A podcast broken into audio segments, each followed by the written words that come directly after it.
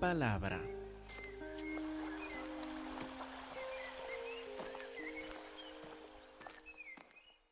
Hermanos, estamos en la segunda carta de Juan. El apóstol Juan se describe como el anciano. Ustedes ya saben por qué de la clase de la escuela dominical, así que no lo voy a repetir.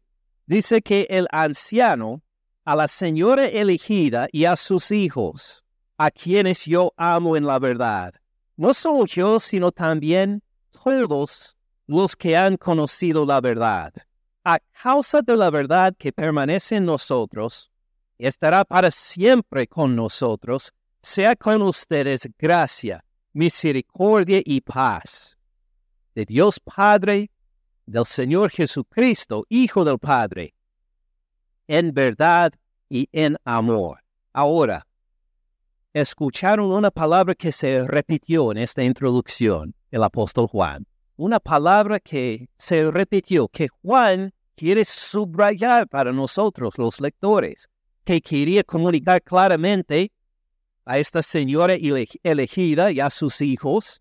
Escuchen otra vez, el anciano a la señora elegida y a sus hijos, a quienes yo amo en, ¿en qué? En la verdad.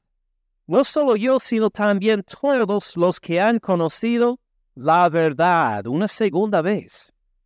A causa de, a causa de la verdad una tercera vez. A causa de la verdad que permanece en nosotros y estará para siempre con nosotros, sea con ustedes gracia, misericordia y paz de Dios Padre, del Señor Jesucristo, Hijo del Padre, en, en verdad, una cuarta vez, en verdad y en amor.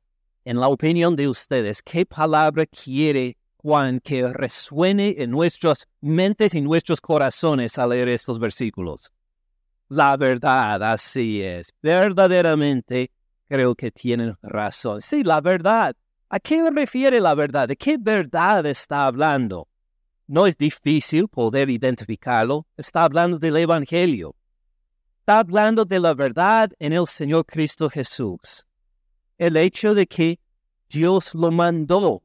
El vino de los cielos. Nació de una virgen y vivió una vida sin pecado, una vida perfecta acá en la tierra y luego fue torturado cruelmente. Murió en una cruz, la forma de muerte más vergonzosa que había en esta época, pero no por ningún pecado de él, sino por nuestros pecados, por los pecados de nosotros que confiamos en él para vida eterna. Y no se quedó muerto, sino que resucitó al tercer día. Resucitó al tercer día tuvo vida eterna entonces, demostrando que Él venció no solo la muerte, sino nuestro pecado también. Y en Él entonces tenemos vida eterna. No solo esto, ascendió al Padre y esperamos su segunda venida por nosotros otra vez, para hacer de nuevo toda esta creación y para resucitar a los muertos también. Esta es la verdad. Y la verdad, como podemos ver en estos versículos, no solo es un mensaje, no solo es una doctrina, sino es que es algo que permanece en nosotros también. Mírelo otra vez en versículo 1.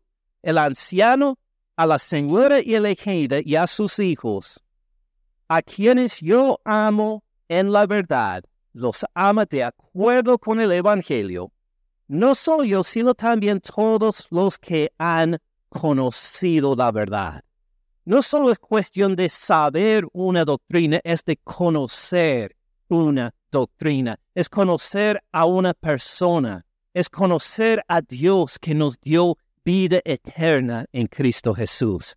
Por eso le cantamos, por eso le celebramos, por eso lo adoramos, porque Él vive en nosotros permanece en nosotros como resultado de estas buenas noticias. A causa de la verdad que permanece en nosotros, tenemos seres que viven en nosotros, no solo nosotros mismos, sino el Padre, el Hijo el Espíritu Santo, Dios mismo, un Dios en tres personas, mora o permanece en nosotros. Así, esta verdad no solo es doctrina, hablamos de la residencia que Dios toma en nosotros por creer en Él. Versículo 3, sea con ustedes gracia, misericordia y paz. Tres palabras muy activas. La gracia, el amor inmerecido de Dios que nos salvó y que nos continúa a bendecir. Misericordia nos ve en nuestras tentaciones, nos ve en nuestras dificultades y nos salva, nos rescata. Y la paz. No solo la falta de conflicto, sino una paz con que llega a nosotros para, para disfrutar juntos una, relación restaurada. Todas estas cosas hemos estudiado con hemos estudiado antes. Solo lo voy repasando rápidamente para acordarnos de esta verdad. Va a ser un tema muy importante en esta carta, como vamos a ver en unos versículos también. ¿Cómo respondemos a esta verdad? Versículo 4. Mucho me regocijé, porque he hallado algunos de tus hijos andando en qué? En la verdad, una quinta vez, para decir si las otras cuatro veces no se ha dado cuenta que mi tema principal va a ser la verdad en Cristo Jesús, le voy a decir una quinta vez. Y fíjese he hallado algunos de tus hijos andando en la verdad. Vemos que este evangelio no solo captó la generación de esta señora elegida, sino que ha continuado también a tocar las vidas de sus hijos. También ha impactado a sus hijos para que los hijos también celebran el Evangelio. Los hijos también están maravillados con la misma salvación que han recibido sus padres. He hallado algunos de tus hijos andando en la verdad, conforme al mandamiento que recibimos del Padre. Ambos, la señora elegida con todos sus hijos, están en unidad en el Evangelio gozándose del hecho de que son salvos por medio de la fe en Cristo Jesús. Qué maravilla, ¿verdad? Muy bien, quiero escuchar que es maravilla porque así lo dijo el apóstol Juan. ¿Qué dicen los primeros tres versículos? Mucho me regocijé, mucho me regocijé. La verdad del hecho de que Jesucristo nos ha salvado de nuestros pecados. Y no solo esto, sino que los hijos, la segunda generación, comparten la misma fe que sus padres.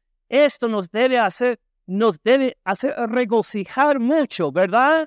Gloria a Dios, mucho me regocijé, dice, porque he hallado algunos de tus hijos andando en la verdad. Nosotros que somos padres, cuánto gozo nos da el escuchar que nuestro hijo hizo bien en el campo de fútbol, que nuestro hijo hizo bien, sacó buenas notas en la clase.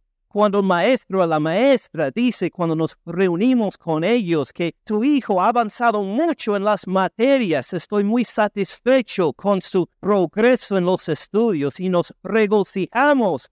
Imagine cuánto más debemos regocijarnos al escuchar que nuestros hijos anden en la verdad, que han recibido a Cristo Jesús como Señor y Salvador. Mucho me regocijé al ver que tus hijos andan en la verdad. Y ahora, versículo 5, ahora te ruego, Señora, no como escribiéndote un nuevo mandamiento, sino el que hemos tenido desde el principio, que nos amemos unos a otros este va a ser también otro tema principal, el amor, que nos amemos unos a otros.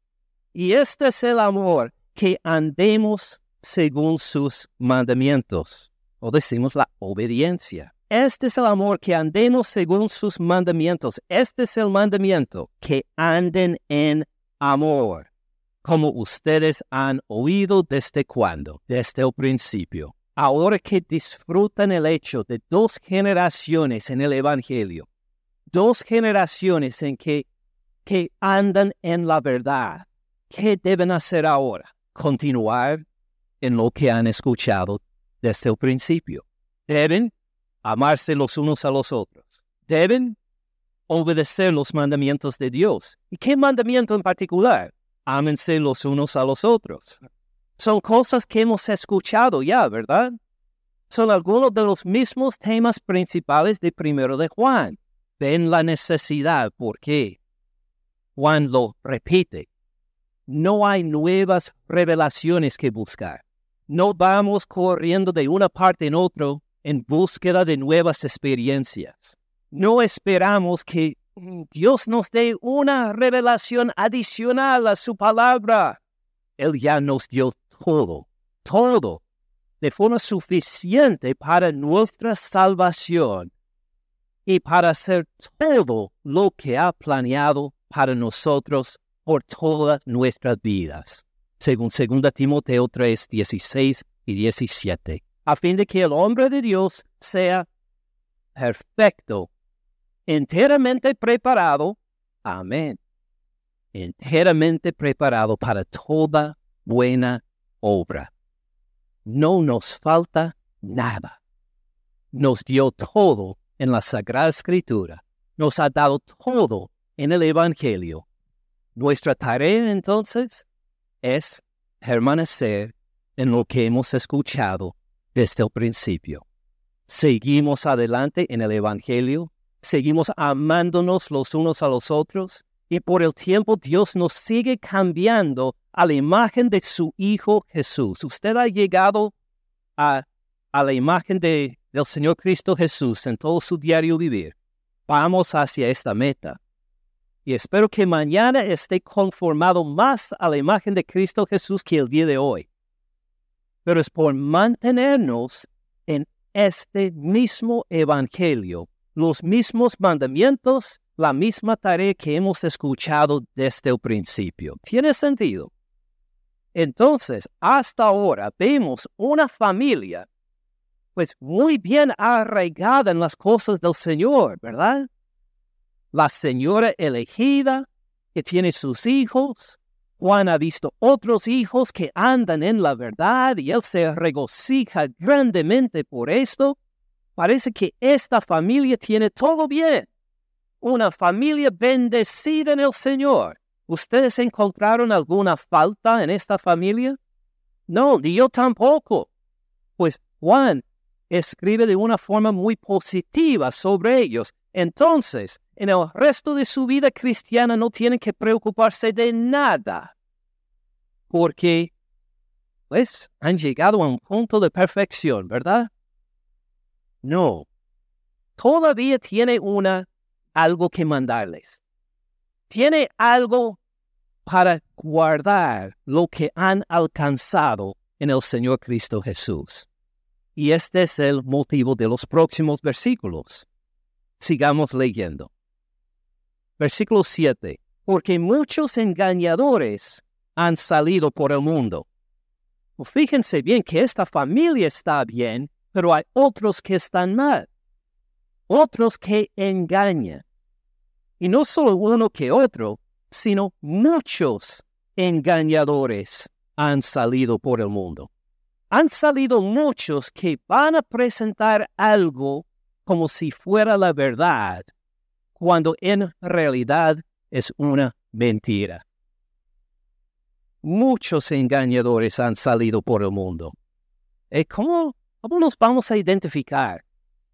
Bueno, Juan aquí pone énfasis en este punto de doctrina, que no confiesan, no declaran de acuerdo con Dios, no confiesan que Jesucristo ha venido en carne.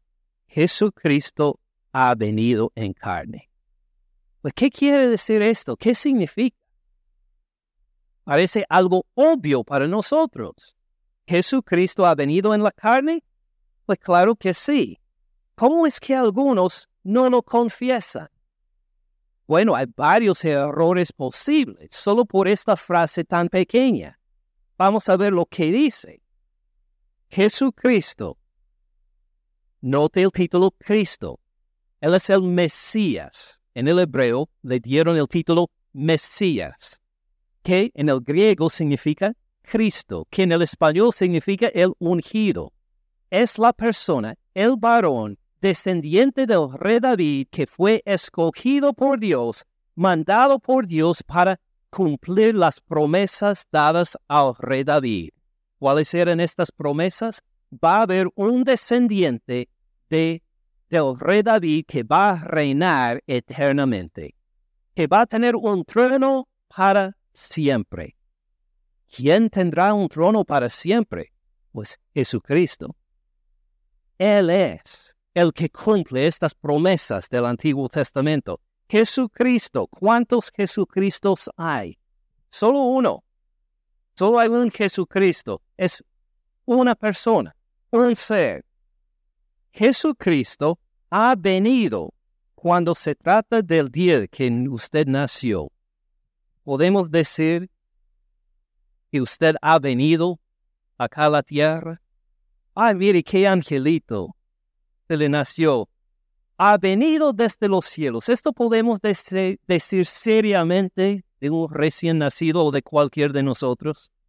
No, no, no hemos venido, no existíamos antes de la concepción en, en los vientres de nuestras mamás. No existíamos antes, pero Jesucristo sí. Jesucristo ha venido. Él existió desde antes, existió desde antes de la fundación del mundo. Él no es parte de la creación en ese sentido. Todo lo que fue creado, encontramos en la carta a los colosenses, todo fue creado por Él y para Él. Él es antes de la creación. Él es Dios. Adoramos a un Dios en tres personas. Un Dios llamado Jehová es Jehová Dios, que es el Padre, el Hijo y el Espíritu Santo. Tres personas en un ser, en un Dios. Jesucristo ha venido en carne, vino como ser humano. Es a la vez Dios y es ser humano, es cien por ciento Dios y 100% ser humano también en una persona. Jesucristo ha venido en carne.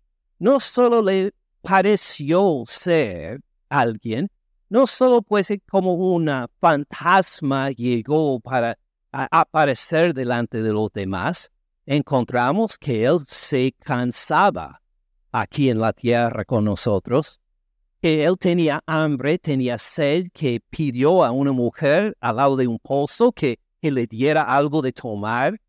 Y lo encontramos en un barco dormido en, una almohada en el Evangelio de Marcos.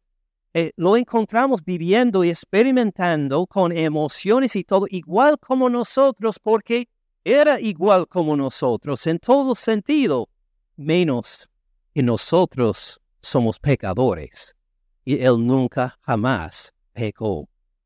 Oh, es 100% ser humano, pero un ser humano perfecto, sin naturaleza pecaminosa, sin ninguna mancha del pecado, aunque fue tentado en todo según nuestra semejanza, según Hebreos, él nunca jamás ni una vez pecó, ni en sus pensamientos, ni en sus reacciones emocionales, ni en sus acciones, ni en sus palabras, todo lo que hizo fue perfecto de acuerdo con la voluntad del Padre en santidad. Jesucristo ha venido Dios mismo en carne. Dice el apóstol Juan, algunos no confiesan esto. Algunos no lo creen. Algunos tal vez dicen Jesucristo sí es el Cristo, pero ha venido, no.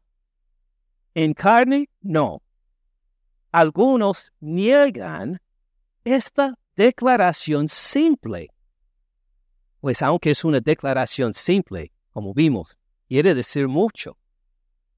Muchos engañadores han salido por el mundo que no confiesan que Jesucristo ha venido en carne.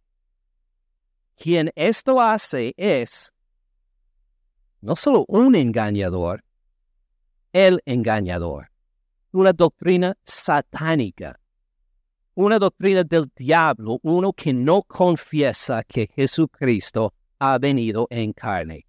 Quien hace esto es el engañador y el anticristo, uno que está contra el Señor Cristo Jesús.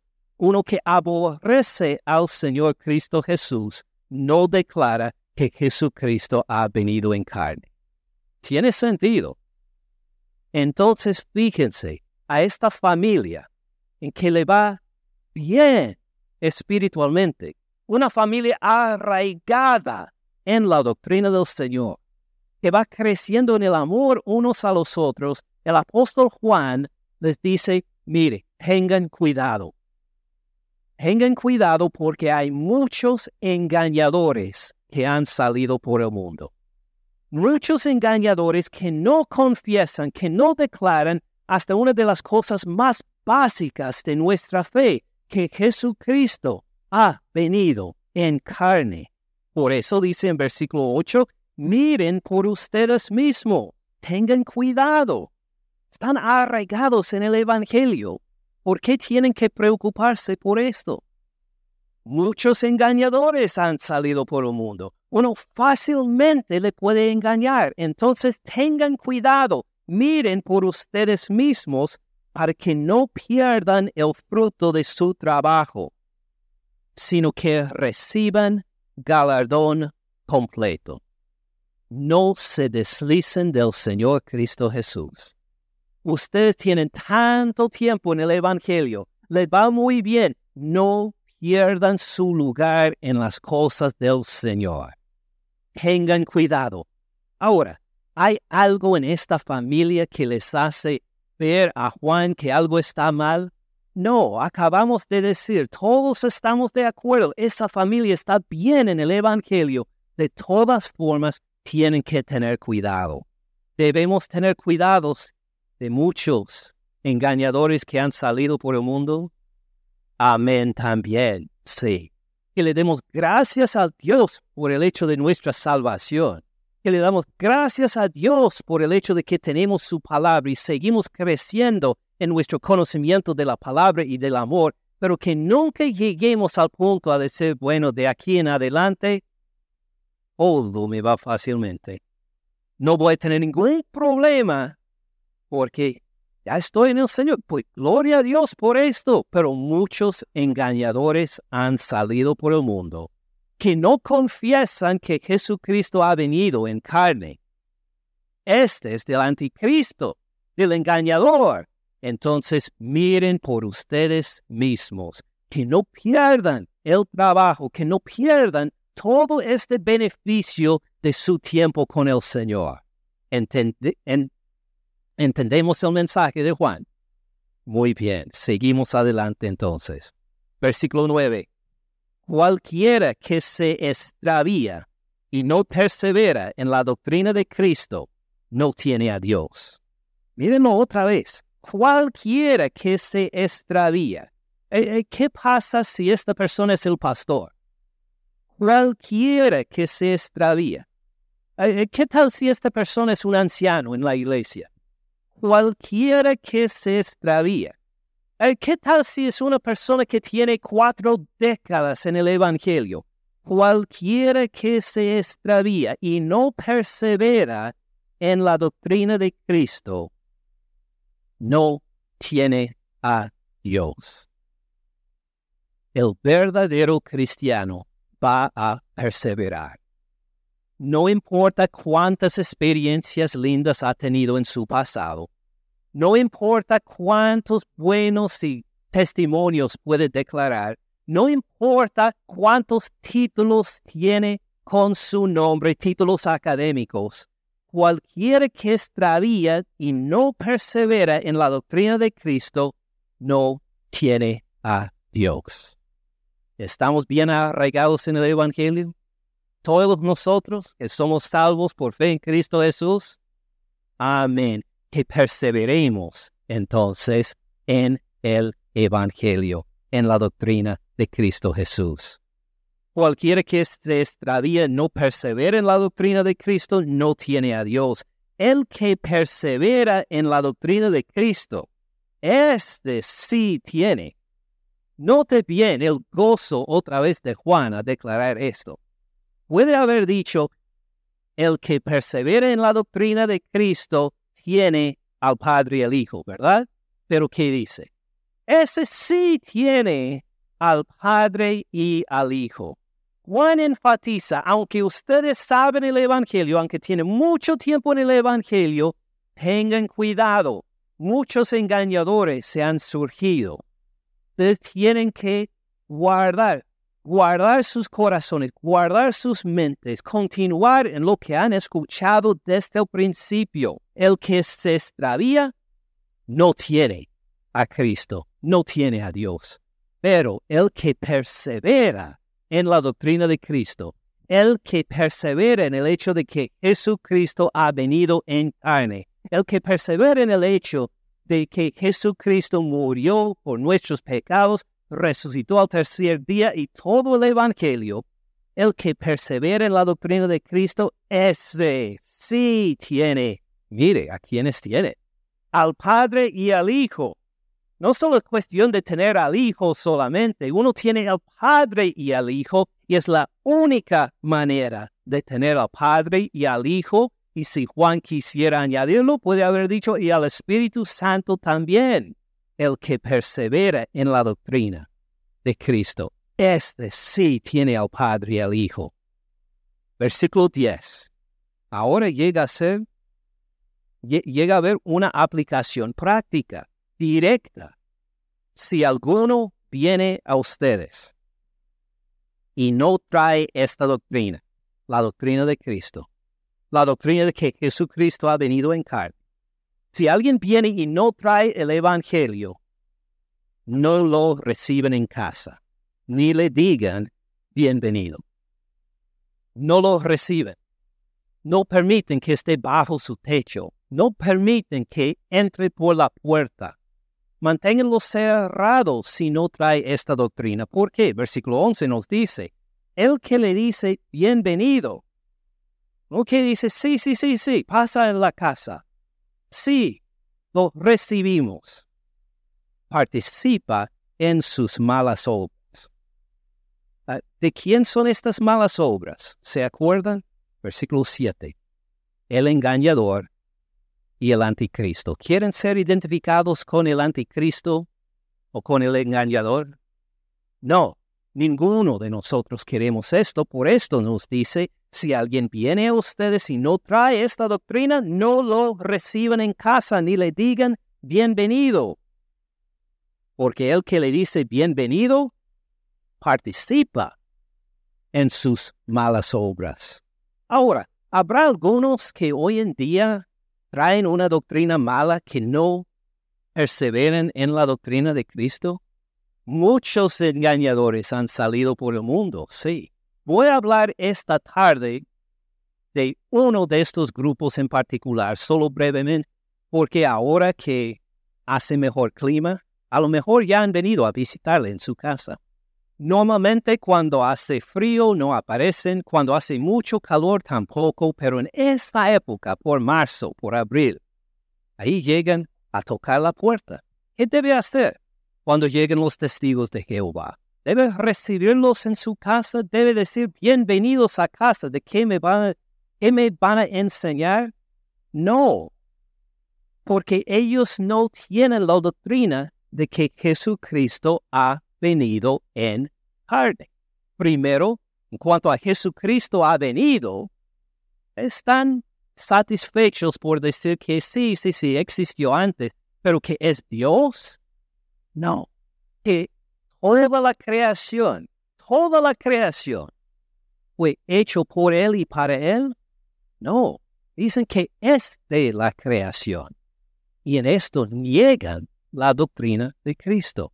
No solo esto, sino como vamos a ver en unos minutos, tampoco guardan la doctrina de, de la carne de Jesús, que Jesucristo ha venido en carne. Veremos de esto en un momento. Pero cuando llegan a su puerta para dejarles un folleto, para darles una invitación a algún, algún concurso, este, según Juan, ¿qué debemos hacer? no recibirlo, mantener cerrado, por, cerrado la puerta. ¿Ha estado alguna vez en conversación con ellos?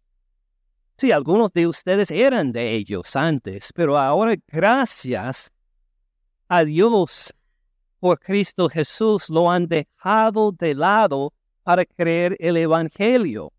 Y ellos pues parecen que saben mucho de la Biblia. Uno les habla y que pueden llegar a una, todo un grupo de versículos y dice, wow, esta persona sí conoce bien la Biblia. Cuando en realidad no. Lo que han memorizado son cadenas de versículos pero solo les es permitido leer la Biblia no como nosotros, versículo por versículo, pasaje por pasaje, carta y libro por carta y libro. Les es prohibido leer la Biblia así. Tienen que leer las publicaciones como la Atalaya. Y cuando hace referencia a un versículo de la Biblia, ahora pueden llegar a la Biblia para leerlo o para memorizarlo pero no pueden leer toda la carta, no pueden ver el trasfondo del pasaje, no pueden hacer la pregunta ¿por qué dijo el apóstol Juan esto? Y pues son bien entrenados en cadenas de versículos, uno tomado de aquí, otro tomado de allá y otro de allá, y practican, practican para confundir a los cristianos ¿Ustedes han memorizado una cadena de versículos si no está en Awana? Probablemente no. Entonces se enfrenta con alguien que ha memorizado más versículos de la Biblia que usted.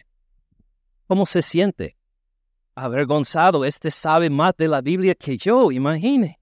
Se trata de un tema y está ahí, un versículo tras otro. Wow, esto conoce bien la Biblia. Pero si lo lleva fuera de esta cadena de versículos, no lo saben no, no saben nada. Hasta hablan, por ejemplo, del griego en el Nuevo Testamento. Pues el griego dice esto. Uno puede memorizar y repetir como loro cadenas de versículos y parecer pues muy inteligente. Pero de veras ha leído la palabra, versículo por versículo. Ha estudiado toda una carta del Nuevo Testamento. Ha leído y examinado todo un salmo o todo un libro de los, de los cuatro evangelios. Esto es lo que no han hecho porque están en una doctrina falsa que les enseña usted no puede entender la Biblia, usted no va a poder entenderlo, entonces tiene que escucharnos a nosotros primero, tiene que leer la atalaya y de ahí puede ver un versículo que otro, que otro, pero nada más vamos a ver en cuanto a ellos y la carne. Ya les expliqué, hemos visto en otros estudios, de hecho cuando hicimos el estudio de teología sistemática, hablamos de que Jesucristo es Dios. Como dije hace poco, que Jesús es Dios y ser humano, 100% Dios y 100% ser humano también. Y pues ¿qué dicen en cuanto al cuerpo de Jesús? Pues para solo ver un tema. Cuando primero escuché esto, me quedé sorprendido. será verdad? Entonces le pregunté a uno de ellos que venía a la casa para, para hablar. Le pregunté, ¿qué pasó con el cuerpo de Jesús después de su muerte? Jesús murió en la cruz. ¿Estamos de acuerdo? Sí. ¿Qué pasó con su cuerpo después? ¿Qué hicieron? Ahora, ¿qué diría usted? Sí, antes de resucitarse, fue enterrado. Fue enterrado, resucitó al tercer día. Y hasta si quiere verlo en su Biblia, con un dedo en segunda de Juan, vayan al Evangelio de Juan. Juan 19, 41. En el lugar donde había sido crucificado, había un huerto. Y en el huerto, un sepulcro nuevo en el cual aún no había sido puesto ninguno.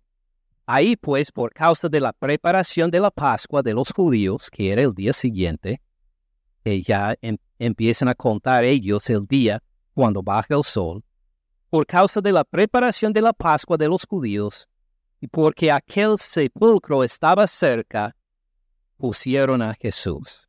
Lo enterraron ahí. Fue enterrado en una tumba.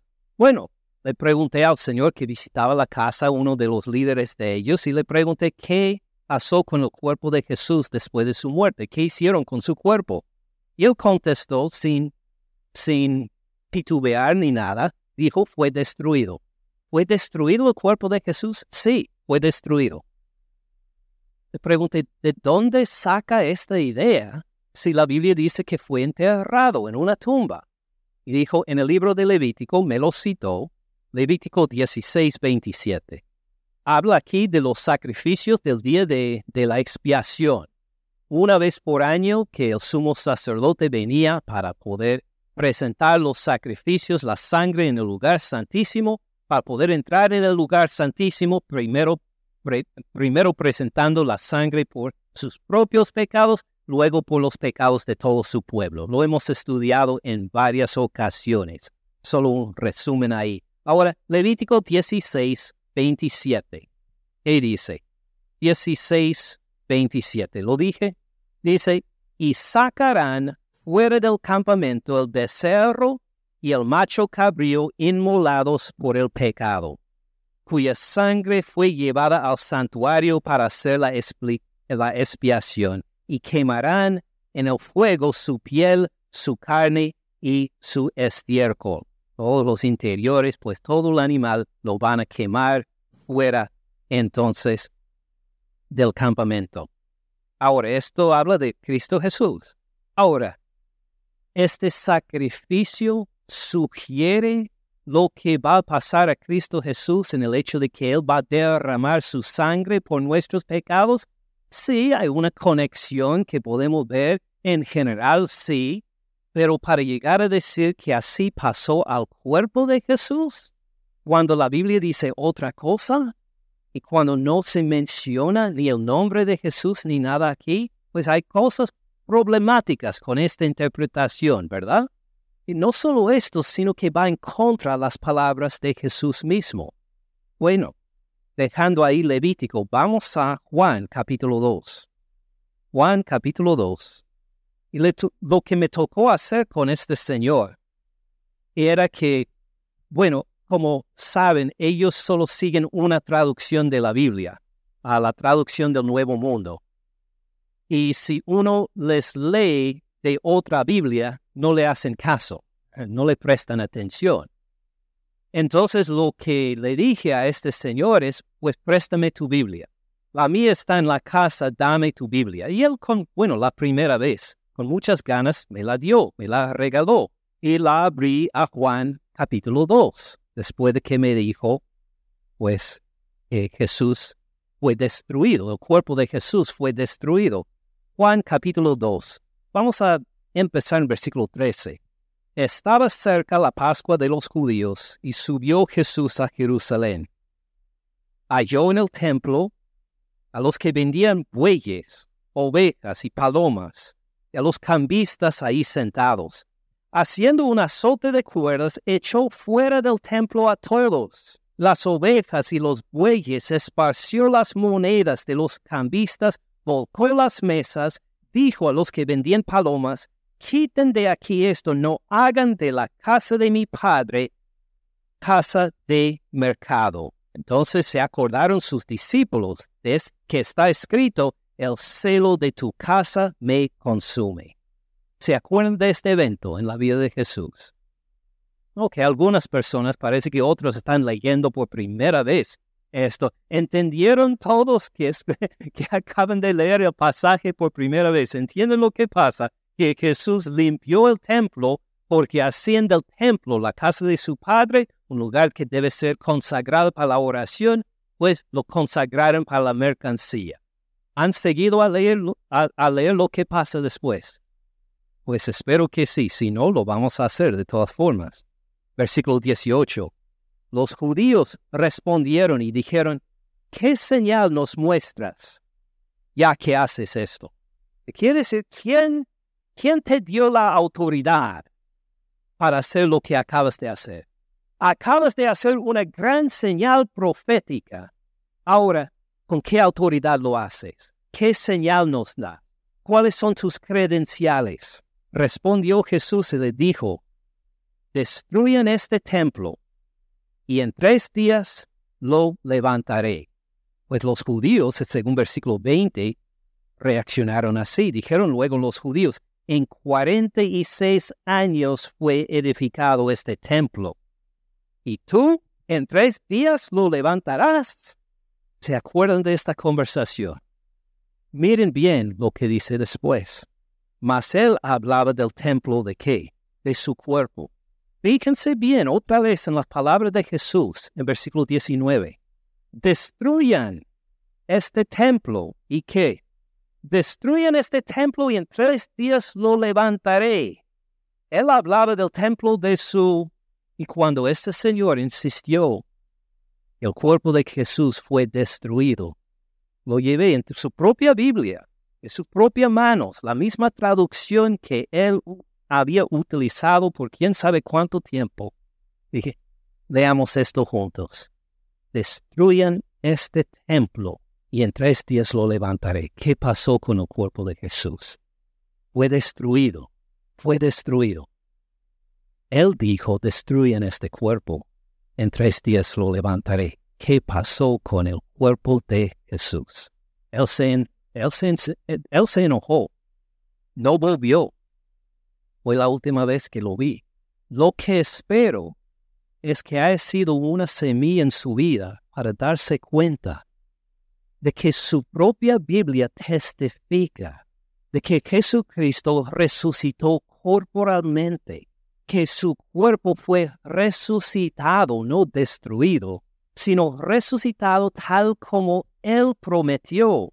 Y por eso nosotros, unidos por fe en su muerte y en su resurrección, tenemos vida eterna por Él también no es solo un juego de palabras. Hablamos del corazón del Evangelio, que lo miremos en 1 Corintios 15, 20. Mas ahora, Cristo, Cristo ha resucitado de quienes? De los muertos. No es que su cuerpo fue destruido, por favor. Ha resucitado de los muertos. Primicias es el primero de los que durmieron es hecho. Porque por cuanto la muerte entró por un hombre, ¿quién es este hombre por quien entró la muerte? ¿Qué me dice? Adán, con el primer pecado, correcto. Por cuanto la muerte entró por un hombre, también por un hombre la resurrección de los muertos. Porque así como en Adán todos mueren, también en Cristo, algunos serán vivificados. No todos serán vivificados, todos van a resucitar de los muertos. Esta es la fe, la seguridad que tenemos en Cristo Jesús.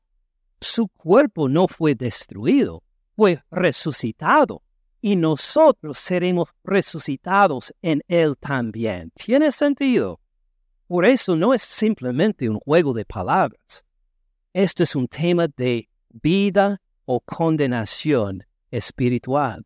Volviendo a, segunda de Juan, segunda de Juan, versículo 9. Cualquiera que se extravía y no persevera en la doctrina de Cristo, no tiene a Dios. El que persevera en la doctrina de Cristo, este sí tiene al Padre y al Hijo.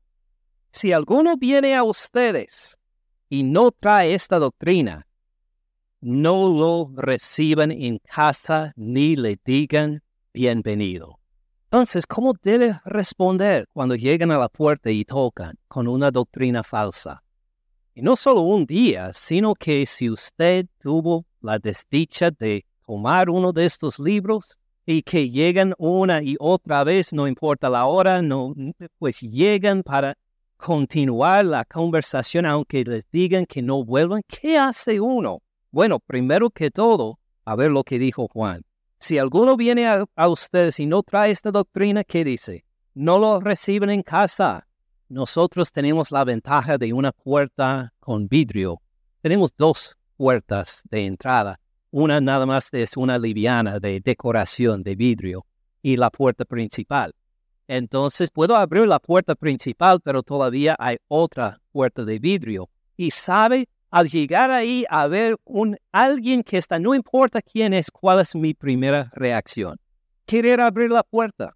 Pero cuando llego para, cuando llegan ellos, si llego para abrir, me acuerdo, no los reciben en casa. Mantengo cerrada la puerta de vidrio. Los puedo ver, puedo conversar con ellos por el vidrio, pero no les invito en la casa. Y pues converso con ellos, dependiendo. Muchas veces solo vienen de rápido, quieren repartir folletos por ah, una invitación por toda, por todo el pueblo y no quieren parar a conversar. Y hasta pues lo dan por la puerta como esperando que abra la puerta y no se los abra la puerta. Y cuando dicen, mire, tome esto, pues mi intención no es para avergonzarles, no es para humillarlos. Lo que me encantaría ver es su salvación que conozcan al Señor Cristo Jesús. Y tal vez llegan ahí solo por unos segundos, nada más, para, para dejar una invitación. Y lo que les digo es, no, gracias, prefiero leer la Biblia. ¿Quiere uno de estos estudios, la atalaya? De, no, gracias, prefiero leer la Biblia. Versículo por versículo, pasaje por pasaje, carta por carta, libro por libro, prefiero leer la Biblia. ¿Por qué digo esto? Pues acuérdense, no les es permitido leer la Biblia como nosotros hacemos. No les es permitido leer toda primera de Juan. ¿Y qué han encontrado en estos versículos? ¿Y qué dice el apóstol Juan por medio de estos versículos? ¿Y qué va aprendiendo? No les es permitido. O les es permitido leer la atalaya, leer las otras publicaciones que tienen, pero leer la Biblia les es prohibido a menos que hace referencia directa a algunos versículos por leer. Lo que quiero que capten es que la palabra de Dios no están leyendo y que puedan leer la palabra de Dios que tiene una autoridad que no tienen sus publicaciones y ellos mismos pueden, pueden entender que la autoridad no es la atalaya, es la Biblia. Y que si pueden leer la Biblia y entender la Biblia y examinar pasajes como Juan capítulo 2, versículo 21, y considerarlos que, tal vez llegue el Evangelio, tal vez llegue el Espíritu Santo para darles vida eterna, a entender que solo es por Cristo Jesús la salvación, no por nuestras obras, no por repartir folletos de casa en casa, no por cumplir cierto número de horas para hablar, para repartir estudios y la atalaya. La salvación no viene por las obras, sino por Cristo Jesús y lo que Él hizo en la cruz por nosotros. Y aunque hay un contacto tal vez de unos breves segundos, ni un minuto, lo que les espero comunicar es, no, yo prefiero leer la Biblia.